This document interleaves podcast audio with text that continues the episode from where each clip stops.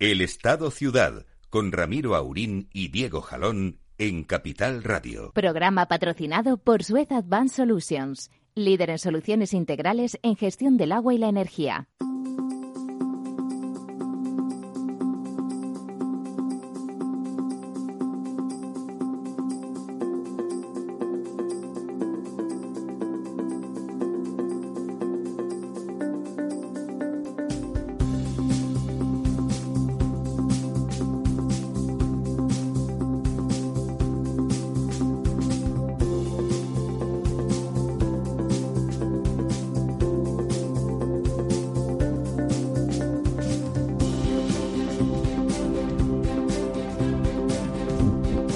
Buenos días, amigas y amigos. En este, en este buen día sobrevenido, nos amenazaban con ceros grados y similares.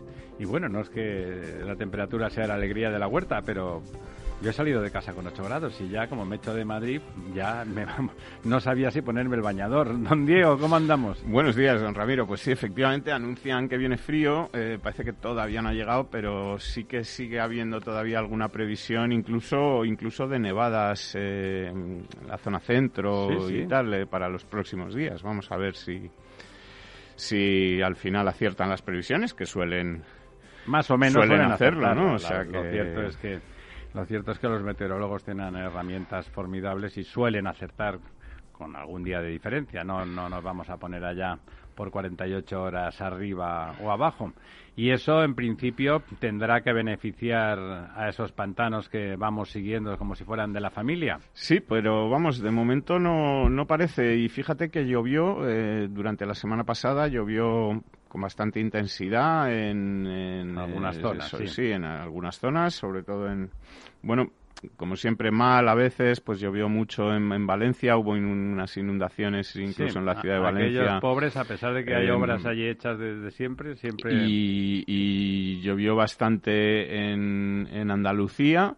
Eh, pero tampoco vemos que se refleje que se refleje este mm, esta situación bueno pues en Claro, si llueve en la costa no se nota en los pantanos, ciertamente. el, ¿no? el dato que manejamos hoy que es el del lunes pero que ya debería haber recogido pues toda Lo del año- todo- lo de la semana pasada, sí. toda esa lluvia de la semana pasada es que sigue descendiendo la cantidad de agua embalsada desciende un 0,23% son 131 hectómetros cúbicos menos nos situamos ahora mismo ya en el 47% clavado, o sea, en el 47% directamente. Y bueno, pues eh, estamos todavía por encima de la misma semana de 2019, que estaba en el 45, ya solamente... Pero ya acercándonos, ¿no? Sí, dos puntitos. Y, y en la media de los últimos 10 años, pues cada vez más lejos. Ahora ya está en el 55,64, pues prácticamente a 8, casi 9 puntos ¿no? de diferencia. O sea que, que bueno, la situación no es, no es para tirar cohetes.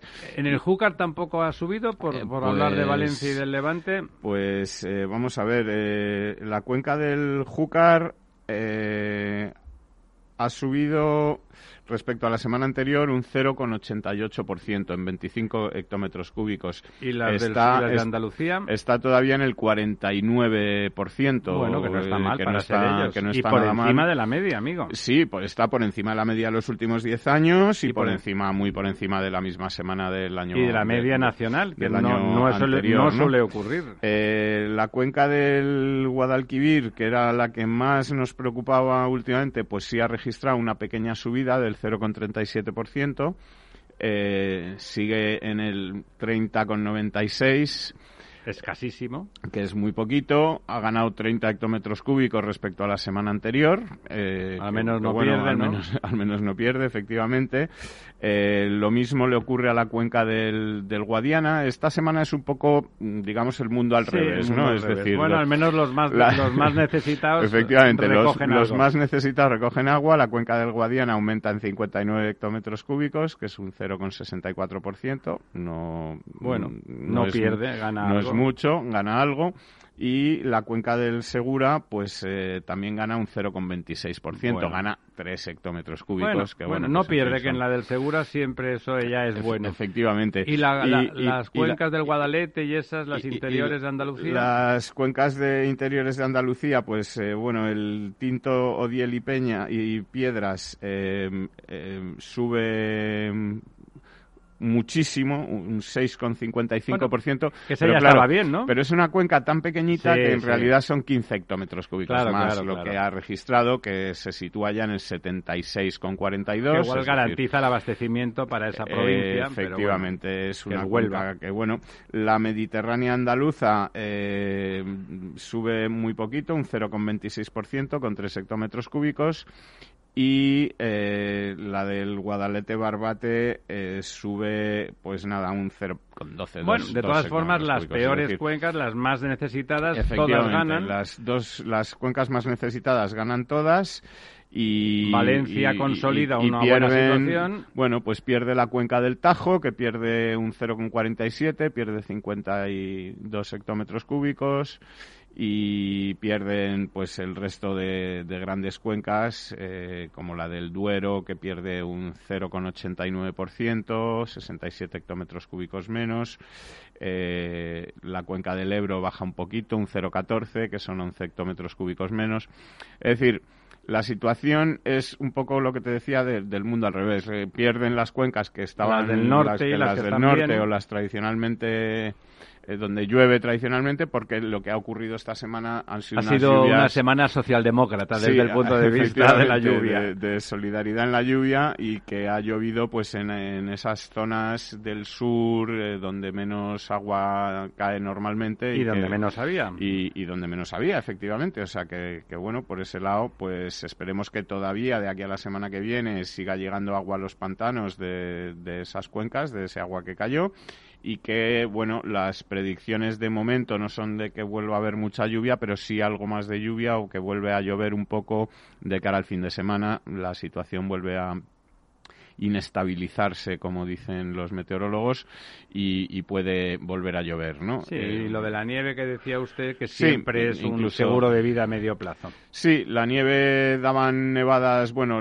cuando si nievan las montañas, efectivamente a medio plazo, y daban nevadas incluso en cotas más bajas, que bueno, que es una nieve que cae, luego se derretirá y, llegará también ya a sabe usted, año de nieves, año de bienes. Año de bienes. No parece que este sea precisamente un año de bienes, por mucho que nieve, pero en fin. Pero bueno, más vale que nieve que no que no nieve. Efectivamente, no es precisamente. Porque si la nieve viene, que, que ya sabe usted. No es precisamente un año. Bueno, lo que parece que sí, el señor eh, Boris Johnson se ha tirado de huello para demostrar que la bondad de su Brexit y ha aprobado un día o dos antes que la Unión Europea la vacuna de Pfizer que bueno que la van a aprobar en todos sitios de forma inminente, pero que él lo ha aprobado el primero. Él lo ha aprobado el primero y parece que va a empezar ya a vacunar. Lo cual quiere decir que sí que se va a poder vacunar de forma inminente, ¿no? Al menos la vacuna va a estar ahí. Bueno, tiene con todos los problemas logísticos que tiene esa vacuna, sí, tiene todo el aspecto, aparte de que tenga todavía que superar los últimos aprobaciones de la autoridad europea o de las autoridades europeas Sí, pero parece que es la burocracia. Sí, que en el fondo son las autoridades nacionales las que componen esa autoridad europea. En España se está hablando de que, la agencia de medicamento. Efectivamente, las agencias nacionales de medicamentos son las que forman la Agencia Europea del Medicamento, que es la que al final tiene que dar la aprobación a estas vacunas. Pero bueno, parece lógico pensar que si el Reino Unido, por mucho que esté Boris Johnson en Downing Reino Unido es un país científicamente solvente. Sí, eh, si ha dado el visto bueno, ha, aprobado estas vacunas, será porque la documentación, digamos, sí, lo ha aprobado la agencia británica. Exactamente, los, los eh, papeles, digamos, presentados por Pfizer em, avalan que la vacuna, pues, cumple con los requisitos, es segura y además eh, funciona, ¿no? Es decir, parece que, es crónica de una vacuna anunciada porque ellos ya tienen un stock muy importante que sin duda no se hubiesen arriesgado si hubiese habido alguna probabilidad de rechazo. Bueno, eso es una eh, buena. Eh, hablabas antes de todas formas también de los problemas de logística de esta vacuna y por lo que he escuchado en los últimos días y tal, eh, digamos que esta vacuna llega en unos contenedores eh, que mantienen esa temperatura tan alta, o tan baja. en este caso tan baja, 80 bajo cero. que necesita por lo menos durante 15 días y por lo tanto, bueno, pues parece se puede que administrar. se puede administrar y que luego además funcio, puede permanecer otra semana más en congeladores convencionales, con lo cual eh, son problemas Resolu se- resolubles. Se, pueden ir resolviendo, ¿no? Como debe Sí, además ser, uno como- imagina rápidamente que en los lugares eh, más sensibles, como son los, los centros sanitarios, porque se- de entrada se habla de sanitarios y de residencias de mayores, que son los de mayor Sí. riesgo, pues en ambos casos se puede ir con unidades móviles, la vacuna es rápida de administrar y por lo tanto se puede resolver con, con eficiencia eso, ¿no? Hombre, gran parte, eficacia. efectivamente, yo creo que gran parte del problema, mm, aparte de conseguir la inmunidad de rebaño famosa que implicaría pues eh, vacunar a un 60 o un 70% de la población, aunque hubiera tal vez que descontar los que ya se han contagiado y superado la enfermedad, pero una vez que esté vacunada, digamos, la población de riesgo, eh, digamos Todo que la- es mucho más eh, eh, sencillo. Todo es mucho más sencillo, la ocupación de UCI será mucho menor. Claro, la- porque esos la- son los que van a las la- UCIs, Las ¿eh? muertes eh, Van a bajar van a bajar drásticamente. y las cosas empezarán, yo creo, espero y crucemos los dedos y que, Ah, que sí, ra- la economía rápidamente esa V que tanto deseamos, ¿no? rápidamente a mejorar y esperemos que pronto podamos ir recuperando poco a poco Una V que pues, será de victoria y no de vendetta en este caso. ¿no? sí sí a ver si no es la, la V de Nike Bueno, hay que, hay que, lo que sí que es verdad, todos estamos felicísimos de que la vacuna llegue y llegue tan rápido. La verdad es que antes de lo que la mayoría suponíamos que iba a ser posible y viable, esta vacuna de Pfizer la han hecho los científicos de Pfizer, o sea, el, el gobierno no ha tenido nada que ver, no sé, me imagino que en los próximos días saldrá, Sí. saldrá que el ministro Illa ha tenido un papel eh, muy fundamental en la elaboración de la vacuna, Sí, pero no, es y- cierto, y, ¿no? Y sería bastante interesante también preguntar a esos sectores del gobierno tan reacios a que la empresa privada colabore en nada o en, y, y tan propensos a demonizar toda A criminalizar casi, sí, a criminalizar cualquier actividad de la empresa privada. Bueno pues que expliquen ahora a los ciudadanos eh, por qué quieren colaborar con Pfizer o por qué les parece bien que Bueno, las el- el- ese sector que- empresas que suele privadas llevar moño, que hagan suele- vacunas ¿no? que suele llevar moño, seguro que entienden que ha habido un contubernio para que Pfizer gane y Moderna mucho dinero, pero que a pesar de todo lo, lo- se van a sacrificar por, por los ciudadanos, porque bueno, ya que la tienen ellos, para ellos la regalarían, porque a pesar de que habrá costado algunos cuantos miles de millones su su elaboración y preparación, ellos la Sí, bueno, ellos lo que nos van a contar es que nos la van a regalar a nosotros como si el dinero con el que se ha pagado fuera de ellos No, y no de nosotros. ¿no? Usted y yo estamos de acuerdo en que se dé gratis la vacuna. Sí, sí, pero que, que, que, aunque la paguemos todos pero los que, la- que españoles la, que la vacuna la estamos pagando los contribuyentes y no el señor Pablo Iglesias, Como que es el todos, que in- nos va a contar que nos las Como está- todos, incluidos sus sueldos. que es el que nos va a contar que nos la está Los regalando. sueldos, ¿no? el Sí. chalet, todo eso Sí, lo pagamos los sí, sí, españoles. ¿no? efectivamente. Tiene hasta sentido, tiene hasta sentido. Ujú. Pero no, simplemente para que lo recordemos. Dice, "Oye, lo sabemos todos. Bueno, bueno, yo no sé ya lo que sabemos y lo que no sabemos los españoles. Otra de las noticias así mm, raritas, raritas porque pasan con, con vaselina, es que la famosa Secretaría digital y de innovación que, que era, bueno, una cosa sin duda necesaria en España. A mí me parecía bien hacer un organismo yo soy más de agencias, pero bueno, una Secretaría de Estado, pues ¿por qué no eh, enfocada a la digitalización que, que ha promovido y que ha acelerado sin duda la pandemia y a la innovación, eh, que tiene que ver con la, con la investigación y el desarrollo y que por lo tanto es algo que necesitamos y que necesitamos más inversión ahí, pero va eh, yéndose la gente, pero corriendo sale por la puerta y no sale más corriendo porque tienen miedo, porque se les amenaza de que no de que no se vayan y que no monten escándalo, porque parece se juntan dos cosas. Esta, esta noche tendremos un, un experto que nos lo comentará en, en La Verdad Desnuda, pero parece que entre la burocracia, que es la diferencia de, de- de montar una Secretaría de Estado en lugar de una agencia, una agencia estatal hablamos, ¿eh? no se preocupen ustedes, hablamos de una agencia pública, pero la- agencia desvinculada de la ley de contratos del Estado y de la dinámica esa, bueno, burocrática, eh, conservadora en muchos casos y que si no tiene uno prisa, pues a lo mejor no pasa nada y es garantista, ¿eh? si se hace bien. Eh, pero que si, como en este caso, la digitalización es un elemento de competitividad fundamental en el que no vamos precisamente sobrados, pues, pues a lo mejor no ha sido la mejor idea. Entre eso y que no parece que haya un plan, un plan, hay planes de estos que son nominales, pero es lo que tiene la gente que sabe de tecnologías y de ciencia, que suele preguntar por los números y por las hojas de ruta y por las tomas de decisiones eh, escalonadas y de dónde se va a dónde y a dónde se llega finalmente, dónde están las metas volantes y por qué. Y total, que toda esa gente que estaba muy ilusionada, son funcionarios todos prácticamente, o sea que no, no es que vayan a ganar ni más ni menos, pero de golpe les parece que están perdiendo el tiempo, ¿no? Se habla de, de 20 bajas en, un periodo muy corto, ¿no? En, una cosa nueva, en una cosa con el nervio de lo, de lo novedoso y de, lo disruptivo, ¿no? 20 bajas de alto nivel, sí, bueno, pues es una, eh, efectivamente, como dice usted, la Secretaría de Estado de, de Digitalización e Inteligencia Artificial, que tiene entre manos pues proyectos importantes, algunos de ellos yo creo que son ya, ya son sonoros fracasos, como, la aplicación, ¿no? La aplicación, la famosa aplicación Radar Que nunca existió, como el comité de expertos. Sí, no sabemos si, si, vamos a ver, la aplicación como tal, existir existe, eh, pero no ha servido directamente para nada, ¿no? no se la ha bajado nadie porque no, sabemos si es eh, un problema. Yo no sé exactamente cuál es el problema. Eh, sí que sé por algunas cosas que he leído que por lo menos hay procedimientos o cosas que no se han cumplido, que se deberían haber cumplido, es decir, que por ejemplo, la Agencia Española de Protección de Datos se ha quejado al gobierno de que no le ha eh, informado de cómo se iban a tratar los datos de esas personas lo cual parece que era preceptivo y debería sí era como una cosa a priori no tenía que haber hecho a priori eh, y no y no y no lo ha hecho. Eh, bueno supongo que hay algunos también problemas técnicos porque mm, por lo que también he leído hay gente que se ha bajado la aplicación o que tiene la aplicación y que no le llegan las alertas o está en contacto con personas eh, que han dado positivo y, he visto, no me acuerdo, y, sus contactos o es, es positivo y sus contactos no reciben esas alertas. Eh, en fin, la realidad es que la aplicación ha funcionado como si no hubiera aplicación, es decir, que no ha, no servido para nada. es una negación de una negación, ¿no?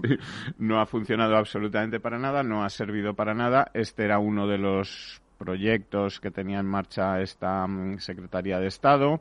Eh, tiene otros proyectos en marcha eh, que parece que son importantes porque la digitalización, como usted comentaba, pues es una de las prioridades o de las cosas que se han Prioridades lógicas, ¿eh? No siempre estamos en desacuerdo. Que, se han fijado como prioridad y que de hecho se han fijado como prioridad desde la, desde la Unión Europea, no desde... Mm, Pero bueno, se ha tomado una decisión, se ha creado una Secretaría de Estado. Sí, efectivamente, y por lo visto se, se está preparando desde esta Secretaría un plan nacional de digitalización o algo parecido bueno, eh, no parece que sea un buen síntoma, un buen signo, pues que todos estos altos cargos que están en, esa, tan poco tiempo ya han salido por piernas, ¿no? Que además, como usted comentaba, son funcionarios y bueno, pues en realidad la mayoría de ellos lo que están es pidiendo el traslado a sí, que no se van a trabajar a IBM. A, otros departamentos, etcétera, es que, que, no parece que el ambiente de trabajo allí por lo menos sea el más agradable y seguramente pues que tengan mucha fe en los proyectos que se están poniendo en marcha o en cómo se están haciendo las cosas, ¿no? Ahora que además, eh, eh como hemos leído estos días, el Consejo de la Transparencia le está pidiendo al gobierno que, que haga el favor de ser transparente. que haga el favor de poner encima de la mesa los nombres de las personas que están tomando esas decisiones. Creo que están buscando por ahí voluntarios. ¿Quién es ese comité de expertos que primero decía que las mascarillas no hacían falta, que luego que sí, que luego que eran obligatorias? Em, ¿Quién es ese comité de expertos que ha estado asesorando al gobierno para todas estas decisiones tan erráticas y, y eh, sui generis que hay ido tomando, pues a lo mejor esta gente también piensa, oiga, algún día van a preguntar quién es el que hizo el plan de digitalización y a lo mejor no quiero yo salir en la lista de, del no plan de estas personas, ¿no? Que han hecho esto. Entonces, bueno, eh, parece que es un mal síntoma. Vamos a ver. De bueno no es, ¿no? bueno no es. ¿Qué, ocurre con También esto? parece, hablando de transparencia, que eso, que no, que no era fácil irse, que les pedían, había gente que se quería ir ya en junio, eh, visto lo visto, y que bueno les han dicho que hicieran el favor y tal no para no que no pareciera lo que es ¿eh? un auténtico un auténtico fiasco insisto uno de los temas en que sin duda es fundamental para ganar competitividad. Sí, la, la, información que publican algunos medios es que, bueno, incluso ha habido presiones o que los funcionarios denuncian que los que se han querido ir pues han estado recibiendo presiones, se les han retirado con complementos de productividad, eh, les han hecho la vida imposible, no les han querido firmar el traslado, etcétera, o sea que están teniendo... O sea, qué democrático todo, Sí, ¿no? sí, eh, bueno, mm, eh, es lo que hay, ¿no? En fin, eh, ellos pues tienen sus salidas y supongo que los funcionarios... Sí, es del estilo de estas cosas que dice el señor Iglesias, el segundo vicepresidente, cuando le dicen que están comportándose de forma autoritaria y él como excusa dice, claro, como no tenemos los votos suficientes, pues tenemos que convertirnos en autoritarios. Bueno, es una forma de verlo muy... Es curioso. Es sí, verdad que. Ceausescu siempre ganaba por el 99% y no necesitaba ser autoritario. ¿O no era eso? Sí, bueno. o, o lo estoy diciendo raro. Lo segundo, ¿verdad? Sí, eh, creo que además él también colocaba a su esposa en ministerios. Sí, en sí, sí, distintas, sí, sí. eh, Bueno, eso también debe, ser- debe ir con lo rumano. El señor Puigdemont, con su señora esposa, que es una periodista rumana, también ha ido colocándola, eh, seguro que por su mérito personal, individual, en, en- en sitios diversos, que parece que finalmente va a desaparecer de, nuestra, de nuestro scope ese flequillo memorable del señor eh, Puigdemont porque parece que, que no va, bueno, no, no parece, no va de candidato o va de candidato en el puesto tropocientos, o sea que dejará de tener visibilidad. Dejará de ser el Y presidente. ahora será la señora. Borras la que la que será la sonriente candidata de Junts per Cat. Bueno, volvemos, volvemos en tres minutos. No se vayan, por favor, estamos aquí.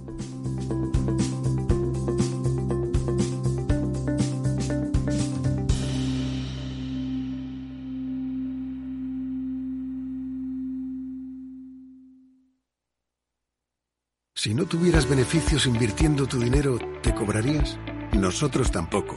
Así es el Result Investment de Finanbest. Un modelo de remuneración variable en el que tienes mucho que ganar. Porque solo ganamos si tú ganas primero. O lo que es lo mismo, si no sumamos, no restamos. Finanbest, tú ganas. El próximo 2 de diciembre, webinar de inversión en Capital Radio. Nos acompañarán Álvaro Antón Luna, director de distribución para Iberia de Aberdeen Standard Investment, Luis Martín, director de ventas de BMO Global Asset Management y Amelia Benito, gestora de Ibercaja Gestión, para desvelar las claves y las oportunidades de la inversión en los mercados en 2021. Reserve su plaza para esta jornada conducida por Luis Vicente Muñoz en el mail eventos@capitalradio.es y recibirá el enlace para acceder. Webinar de inversión en Capital Radio, el 2 de diciembre a las 5 de la tarde. Capital Radio Madrid 105.7. Si te gusta la cocina gallega de siempre, en el Mesón Gallego 1 y el Mesón Gallego 2 encontrarás los mejores pescados y mariscos de las costas junto a recetas de la Galicia interior, además de las carnes de Sanabria y los mejores embutidos de Zamora y nuestra terraza. Te esperamos en la calle Muller 35, teléfono 91 579 3623 y en la Plaza de la Remonta 13, teléfono 91 579 0769. Una recomendación del programa gastronómico Mesa y Descanso. Gráficas Naciones. Más de 50 años de experiencia en el sector de las artes gráficas. Apostamos por la última tecnología tanto en impresión offset como en digital y gran formato. Realizamos todo tipo de impresión. Tarjetas de visita, folletos, libros, vinilos, decoración y montaje de stands. Más información en el 91 629 2145 o en gráficasnaciones.es. En un mundo globalizado y cambiante, los grandes debates de la actualidad cobran más sentido que nunca. Cada lunes a las 10 de la noche, Víctor Arribas analiza en Capital Radio los principales acontecimientos internacionales y cómo nos afectan a los españoles. Atalayar, las claves del mundo en tus manos, en Capital Radio. ERTES, ERES, teletrabajo, conciliación, reforma laboral, horario flexible, temporalidad. Nuestro país tiene una tasa de paro muy elevada y la tasa de temporalidad es también muy alta. Todo ello tiene un elevadísimo coste económico y social que no nos podemos permitir. Las claves de la vuelta del trabajo en Capital Radio. Para personas inquietas, Capital Radio.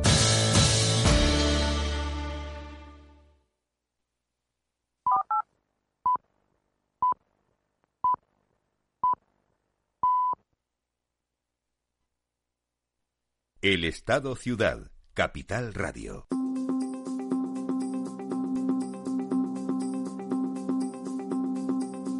Bueno, pues vamos allá.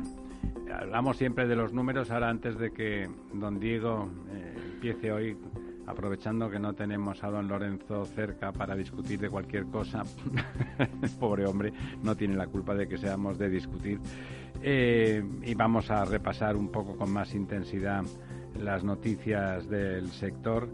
Eh, bueno, vamos, vamos con ello para empezar. Venga, don Diego, arranque. Bueno, pues eh, tenemos varias, varias cosas. Eh, en, en, la tendencia en la que están ya pues casi todas las, las energéticas antes petroleras, ahora energéticas. Claro, claro, qué bonito.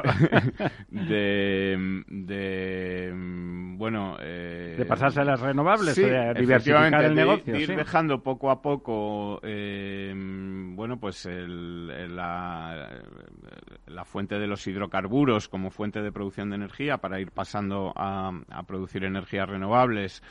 Eh, donde han visto que bueno pues al final pueden hacer o mantener su negocio e incluso eh, conseguir que sea un negocio seguramente más rentable. Eh, ya sabe usted que antes se decía que, la empresa más rentable del mundo era una petrolera bien dirigida y la segunda una petrolera mal, dirigida, Es decir, que, el petróleo daba pero mucho ahora dinero. pasado... Pero la mayoría ya, incluso las inmensas como Aramco, pues están eh, mirando, digamos, hacia el lado de las renovables. Ahora están los pozos de petróleo mirando a los a sus dueños diciendo te devuelvo la promesa de adorarme. Efectivamente, pues eh, Repsol ha presentado, Repsol que es la, gran petrolera española y, es grande, ¿eh? petrolera es importante. de talla mundial, eh, bueno, pues ha presentado una, su nueva estrategia 2021-2025. Plan de cuatro años con la que pretende bueno pues acelerar su transformación hacia un modelo de negocio digamos más sostenible como eh, hemos visto que es la tendencia pero sin perder de vista pues la rentabilidad digamos del, día del día a día no entonces lo que ha anunciado es que va a invertir en los próximos cinco años un total de 5.500 millones de euros en energías renovables para duplicar su potencia de generación hasta los 7,5 gigavatios en una primera fase y a partir de ahí, que ya es un tamaño. Y a partir de ahí pues espera volver a duplicar esta cifra para situarla en el entorno de los 15 gigavatios en los próximos planes eh, estratégicos que, presente, quinquenales. ¿no?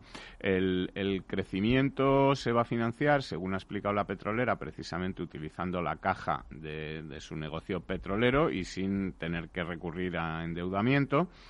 Eh, y estas estimaciones las hace em, con el pensamiento, con la previsión de que el coste del, del barril de Brent, que es el que utiliza en Repsol. Sí, que es, que es petróleo ligero del Mar del Norte, para entendernos. Sí, efectivamente. Es el que, que, este Brent va a estar en, rondando los 50 euros eh, de media en esos próximos cinco años en los que calcula el plan, ¿no? Eh, además... Ese precio, fíjese usted, don Diego, deja fuera de juego el fracking americano. Sí y no. Eh, eh, lo deja fuera en alguna medida, pero por también, precio, digo, Sí, pero también hay que tener en cuenta que eh, esas cifras han ido mejorando. Es decir, que el fracking americano claro, se va optimizando, va optimizando y haciendo cada vez más rentable. lo que es verdad es que a 50 euros hay muchos países mm, a los que mm, les empieza a dejar de resultar un negocio tan rentable el petróleo Estoy pensando ahora mismo en, países como Venezuela. Claro, pues los, crudos pesados, los crudos densos son mucho más caros de extraer por razones más o menos que cualquiera puede entender. Y, por lo tanto, con precios bajos dejan de funcionar. Sí, además es que Venezuela es ese segundo tipo de petrolera, la mal dirigida, no la bien dirigida. Doblemente. El crudo es bastante denso y además mal dirigida, ¿no? Casi no dirigida, la, La petrolera mal dirigida que además eh, que parece que ahora, bueno, pues eh, van a dejar de ser rentables, que las petroleras Van rentables van a ser solo las bien dirigidas. Muy bien dirigidas. Las muy bien dirigidas y no parece que sea el caso de, de petróleos de Venezuela, donde por cierto creo que hoy había unas elecciones en las que Maduro había ganado de antemano. Se iba a votar a, sí mismo y, en fin, eh, creo que, al señor Zapatero no le dejan votar, pero si él. No, pero no, es que creo que Maduro tiene la representación de 15 o 20 millones de venezolanos y ya lleva él el voto para que no tengan que moverse. Sí, y aunque Zapatero no esté ahí empadronado, pues. Eh, bueno, sí, ya eh, si pudiera, ya sabremos que. Él puede opinar de sus cosas. en fin, bueno, pues nada, lo que te comentaba, la, la inversión a 50 euros en el próximo lustro, o sea, calculada a 50 euros en el próximo lustro, y además la petrolera abre también la puerta pues a la incorporación de un socio financiero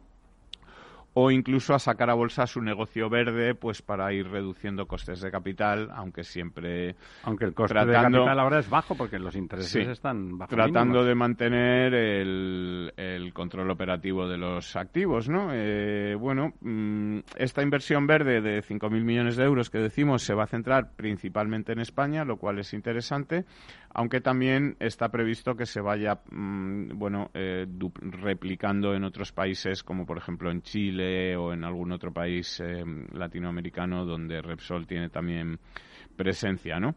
Eh, es un poco, como te decía, una tendencia que, que, ya hemos visto anteriormente, pero que seguimos viendo y que seguimos viendo que se va intensificando, ¿no? Porque otra de las grandes energéticas españolas. En este caso no su procedencia no es no viene de ser una petrolera, aunque sí eh, parte gasista, ¿no? Que es Naturgy, que es eh, el antiguo sí gas natural. Gas natural. Eh, bueno, pues también está en fase de pasarse a renovables. En fase de, parar, de pasarse a las, a las renovables, ¿no?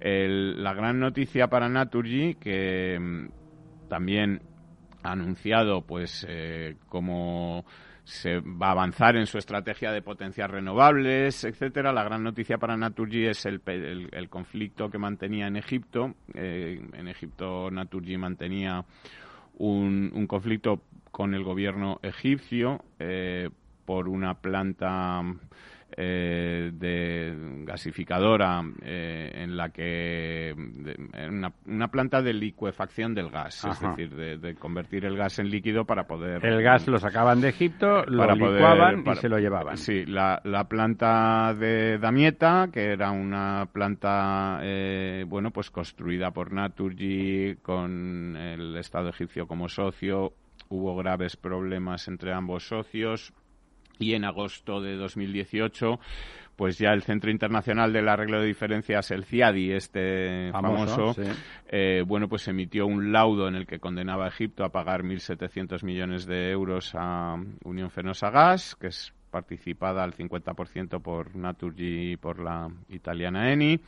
Eh, este, ah, eh, bueno, se fue enredando el asunto, se ha seguido enredando y ha durado pues desde este 2018, de agosto de 2018 hasta hoy, cuando ya realmente, o hasta ayer, cuando ya realmente se ha llegado a un acuerdo definitivo por el que, eh, digamos, por explicarlo rápidamente, que Egipto le va a soltar el dinerito a Repsol y Repsol coge, hace las maletas y se marcha de Egipto y no quiere saber más de, de, estar ahí. Eh, y lo que ha anunciado es precisamente pues que se va a centrar en potencias renovables y concentrar su negocio en países estables. Con eh, seguridad jurídica. Efectivamente. Eh, se va a ir de España. Entendemos que de momento va a seguir en España eh, y esperemos que, le vaya bien, es decir, que, España, vamos, por el bien de todos, que siga siendo España siga siendo un país con seguridad jurídica, seguro que vuelva a ser un país con seguridad jurídica. Al final, eh, después de todos estos líos y de todo el problema en Egipto, mm, yo creo que, que Naturgy no ha salido mal parada, es decir, que al final ha conseguido eh, recuperar compensar sus costes. Un dinero importante, va a conseguir mil y pico millones de euros que le van a venir muy bien, pues para avanzar en esta estrategia de renovables en la que están inmersas pues casi todas o todas las, las eh, energéticas, petroleras, este ya eh, todas son, son así. Eh, en este mismo tema de... Esto quiere decir, que don Diego, que realmente el cambio de modelo energético va en serio, porque cuando las grandes empresas y las, todas las energéticas, gasistas, petroleras, etcétera, lo son, eh, y tienen que hacer planes a muy largo plazo porque hacer abrir una, un campo de extracción, ya sea de gas o de petróleo, no es una cosa que se improvise, hace falta hacer prospección, hace falta gastar mucho dinero de forma continuada a lo largo del tiempo. Por lo tanto, cuando ya en sus planes está la sustitución de unas inversiones por otras, un pozo petrolero, un campo que funciona, no ya no hace falta hacer nada más que seguir funcionándolo, mm. ¿no? Pero no, ya no se buscan más. Ya cuando los esquistos bituminosos o el fracking empiezan a ser, están en el límite permanentemente, mm. forzados a innovar porque me ha gustado lo que decía usted, porque hace dos o tres años mm. el límite de precio era en 65 dólares por barril para el fracking, ahora ya está en 50. Bueno, es creíble porque la tecnología cuando se pone en serio avanza, pero ya cuesta, ya son, estamos hablando de rebajas del 30%, eso es dinero, ¿eh? eso ya. Por lo tanto, el cambio de modelo energético mm, se puede afirmar que es imparable y que en 20 años eh, este continente, por lo menos Europa, no sé en el resto del mundo, pero en Europa no lo va a conocer ni su madre, como decía Alfonso Sí, yo creo que ya hay, un a mí hay un consenso que creo que es eh, así entre todos los analistas de los mercados, etcétera, que creo que es una prueba bastante definitiva, que es que cuando nosotros éramos pequeños y cuando usted y yo éramos jóvenes, eh, no parábamos de escuchar hablar de cuando eh, la fecha en la que el petróleo se iba a acabar. ¿no? Vamos a dejar de utilizarlo antes de que se acabe. Sí, el petróleo se acaba el año no sé cuántos, el petróleo tal. Yo creo que el consenso mundial ahora es que el petróleo ya no se va a acabar nunca, es decir, no, no va a quedar ahí como no se le pone fecha, sino que el petróleo seguirá estando ahí. No, mm, em, digamos que moriremos sin haber gastado el petróleo que, teníamos, y que efectivamente el cambio de modelo ya es em, una realidad. Y cada vez eh, bueno, pues vamos a ir avanzando a mayor velocidad hacia este, hacia este nuevo modelo de energías renovables en el que habrá que buscar... No contaminantes, eh, no contaminantes el carbono cero. En el que sigue habiendo algunos problemas, pero eh, los problemas... Se van solucionando. efectivamente, la definición de problema es algo que tiene una solución. Es decir, si no... Si no es una realidad inmutable, no, es un problema, ¿no? Con lo cual... Que uno mida metro setenta no es un problema, es lo que hay, es lo que hay, efectivamente, ¿no? Entonces, entonces, eh, claro, eh, hay problemas, eh, bueno, pues de almacenamiento, problemas de cómo poner o, conseguir que esta energía renovable sea utilizable 365 días al año, 24 horas, en fin. Hay problemas. hay cosas por resolver, pero cada vez son menos, cada vez son... Y se van aproximando y optimizando más. Efectivamente, hay, más, hay más soluciones y vemos que, que, bueno, pues que estas energías renovables han venido no solo para quedarse, sino para mm, dominar el mundo, ¿no? Es decir, para desarrollar una nueva civilización desde el punto de vista de, las energías.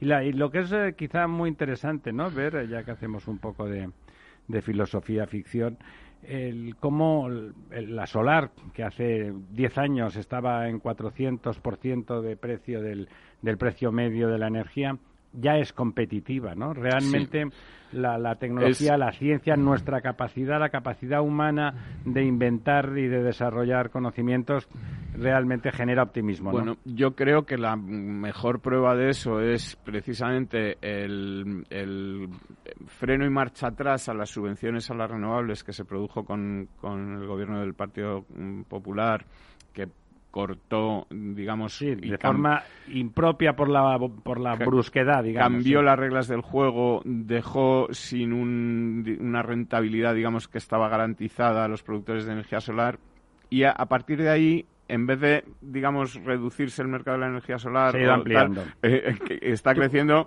de forma exponencial sin esas subvenciones, ¿no? Es decir, que... Claro, el problema ahí fue, por, por comentarlo, hemos comentado con los amigos de Ampere, que es una asociación de pequeños eh, productores de energía solar, es que las placas y la tecnología que se instaló entonces no es tan rentable como la que se instala ahora. Por lo tanto, aquellas personas que al, amparo de una legislación de un país que en principio figura que era jurídicamente seguro, pues eh, bueno, se siguen perdiendo dinero, ¿eh? están ahí.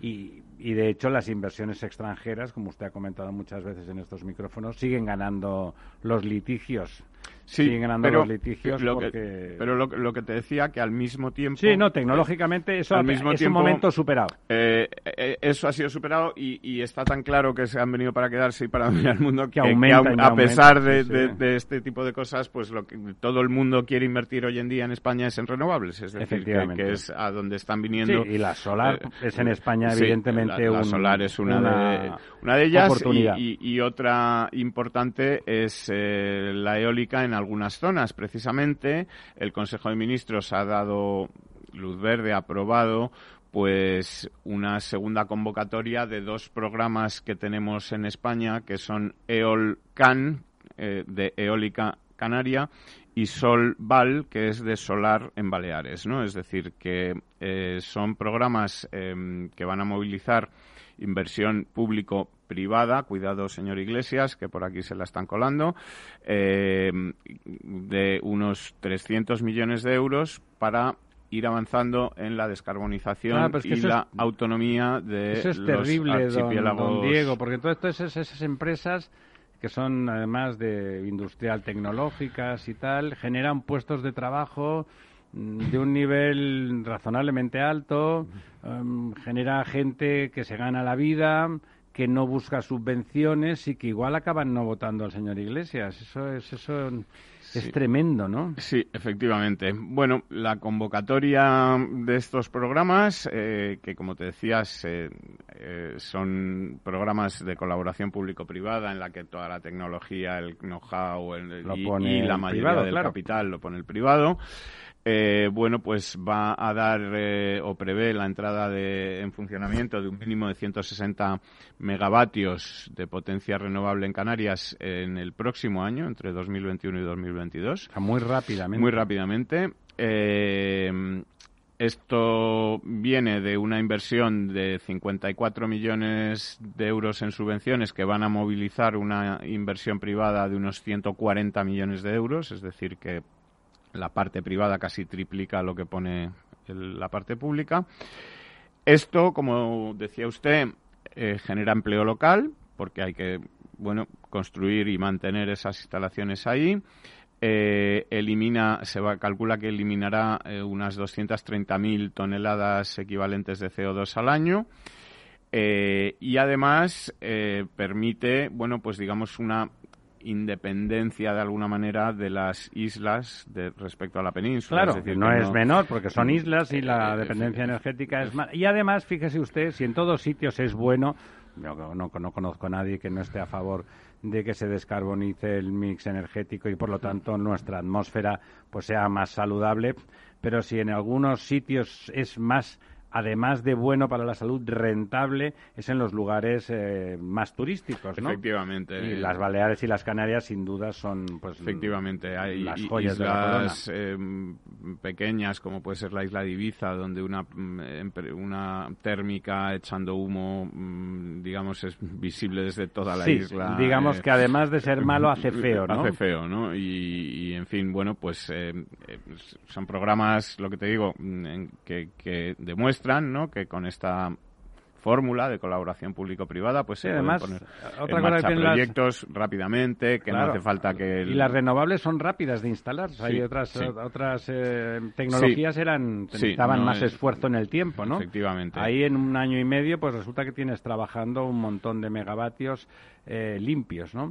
Antes, comen- déjeme que le comente una cosa. Comentaba usted antes el fracaso de, de, la, de, la, de la APP para del radar, Radar COVID, COVID, que, sí. no ha, que no ha existido, no ha funcionado y que era una cosa hecha desde desde esa Secretaría de Estado de Nueva Creación. En cambio, lo que sí que ha funcionado ha sido, por ejemplo, eh, además de Barcelona, donde era muy fácil porque pues, Aguas de Barcelona ya tenía un seguimiento de los patógenos en, en las aguas eh, residuales de más de 20 años. Bueno, lo tenían instalado, digamos, y ya había costado su tiempo.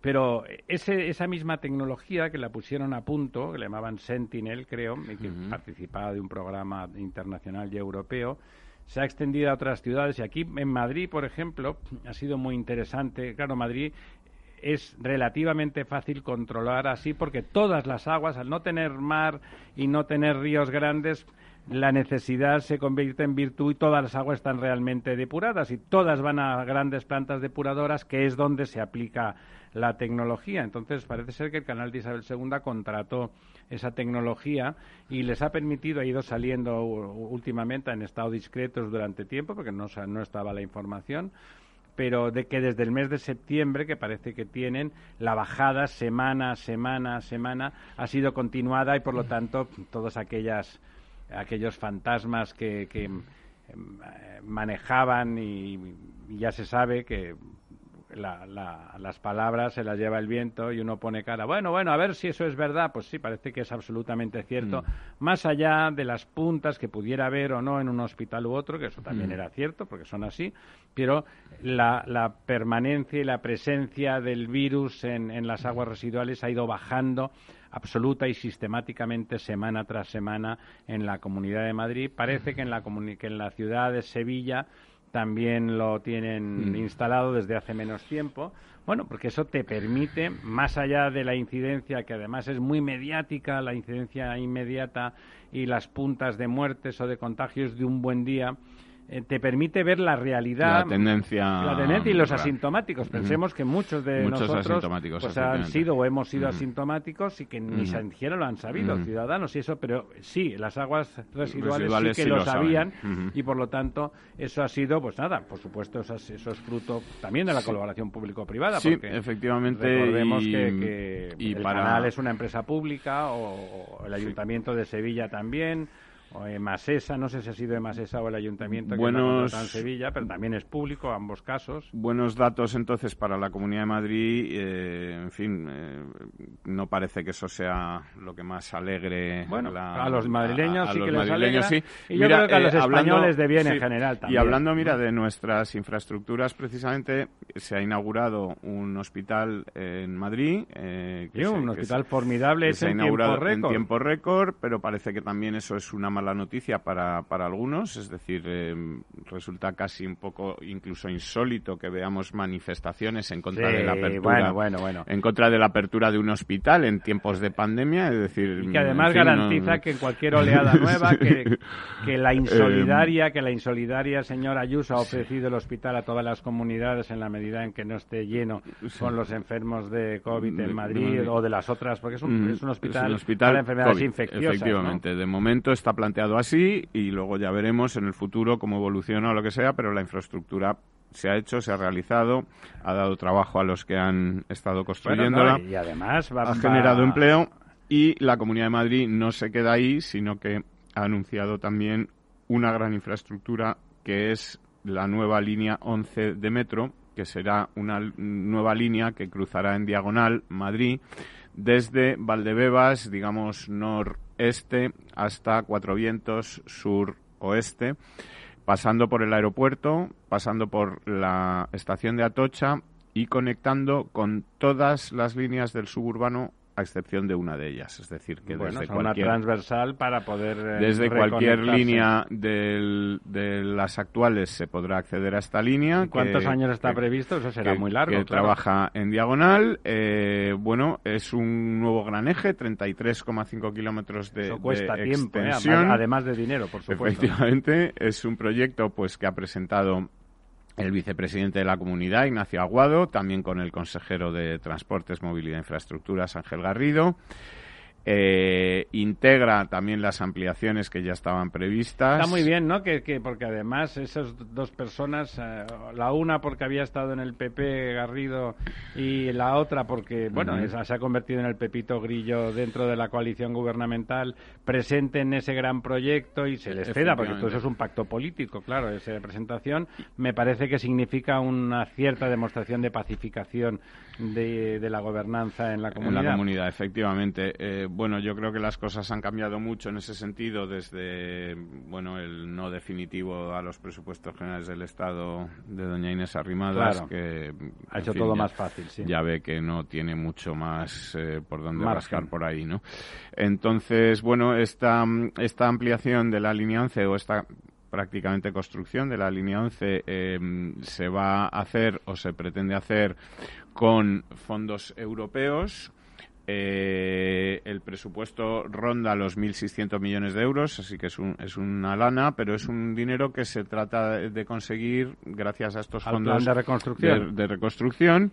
Eh, Esperemos que el gobierno no, no, le parezca mal. Bueno, por lo menos es un plan concreto que está ahí, con fechas, con proyecto, con estaciones, con cara y ojos, que, eh, en fin, que se puede presentar a Europa y que Europa no puede decir, bueno, pero dígame. A alguien le encuentra una vulgaridad presentar el plan con dinero, ¿no? Va a con dinero, eh, por Entonces, bueno, me preguntabas por las fechas. Está previsto que las obras, si todo va bien y los fondos llegan, supongo, arranquen en 2022 y terminen en 2025-2026, ¿no? Eh, es un eje por el que se calcula que pasen a diario 250.000 personas y es una, una construcción que se está incluso, fíjese usted, qué mala educación, que han pensado en cómo se va a construir, que se hará por fases, etcétera. Bueno, bueno, bueno. Eh, qué ordinariez. Una ordinariez. una vulgaridad. Hablando de vulgaridades, ayer y estos días se está produciendo lo que unas rondas de consultas del nuevo relator del agua, don Pedro Arrojo, que, bueno, ayer, no sé las siguientes cómo serán, la de ayer, a la de ayer asistí telemáticamente, fue en de las, se pedían colaboraciones, se podían pedir colaboraciones amplias, se admitieron unas cuantas, supongo que por cuestión de tiempo, y desde luego eran el 99% de los palmeros habituales y jaleando, jaleando las propuestas previas que curiosamente, en el caso del relator de las Naciones Unidas, se centraba un poco en los problemas reales de que pues, hay 2.200 millones de personas sin acceso al agua, segura y 4.000 millones sin acceso al saneamiento, que quiere decir a la salud, porque no tener saneamiento quiere decir casi siempre tener que hacer sus necesidades en los sitios más impropios. Bueno, se ha acabado el tiempo, amigas, amigos. Esta noche los esperamos en La Verdad Desnuda y el próximo miércoles aquí con don Diego, con don Lorenzo, viéndolo todo con detalle.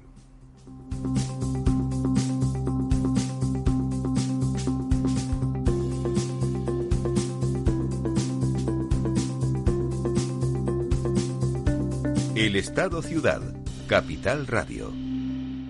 Programa patrocinado por Suez Advanced Solutions, líder en soluciones integrales en gestión del agua y la energía. Ya no estamos en la era de la información, estamos en la era de la gestión de los datos y de la inteligencia artificial.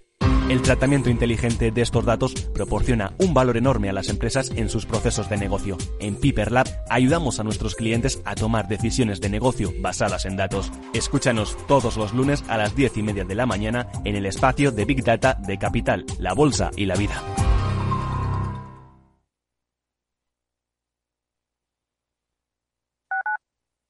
Tu radio en Madrid 105.7, Capital Radio. Memorízalo en tu coche. Somos Mazapanes Barroso. En nuestra empresa elaboramos productos con ingredientes seleccionados siguiendo una tradición artesana transmitida de generación en generación desde hace más de un siglo. Te llevamos el auténtico mazapán artesano de Toledo a tu casa. Nos esperan fechas muy especiales en las que no puede faltar en tu mesa. Compra tus dulces favoritos en nuestra tienda online www.mazapanesbarroso.com o llamando al teléfono 92 535 3149. Disfruta del auténtico mazapán con Mazapanes Barroso, maestros artesanos con tradición y calidad desde 1890.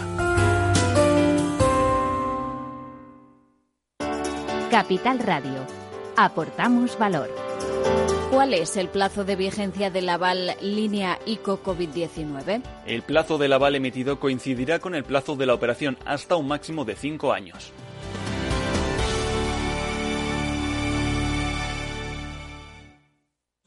Disfruta de la mejor cocina gallega en Montes de Galicia. Todo un clásico moderno en el barrio de Salamanca. Disfruta de la variada dieta atlántica, de las mejores carnes y pescados tratados con respeto y transparencia y regados con una de las mejores bodegas de la zona. En grupo, en familia o en pareja, Montes de Galicia te ofrece el espacio perfecto en cada ocasión.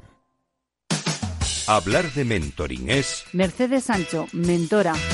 Hablar de mentoring es hablar de escuchar para entender y de conversar para crecer en un diálogo que enriquece a las personas, que enriquece a la organización y por lo tanto al negocio. un programa de radio realizado en colaboración con la Red de Mentoring de España, todos los lunes a las 10 de la mañana en Capital, La Bolsa y la Vida, con Luis Vicente Muñoz y Julio Rodríguez. Puedes escuchar las mejores experiencias de mentoring en podcast. Decenas de personas las comparten contigo en la web de Capital Radio.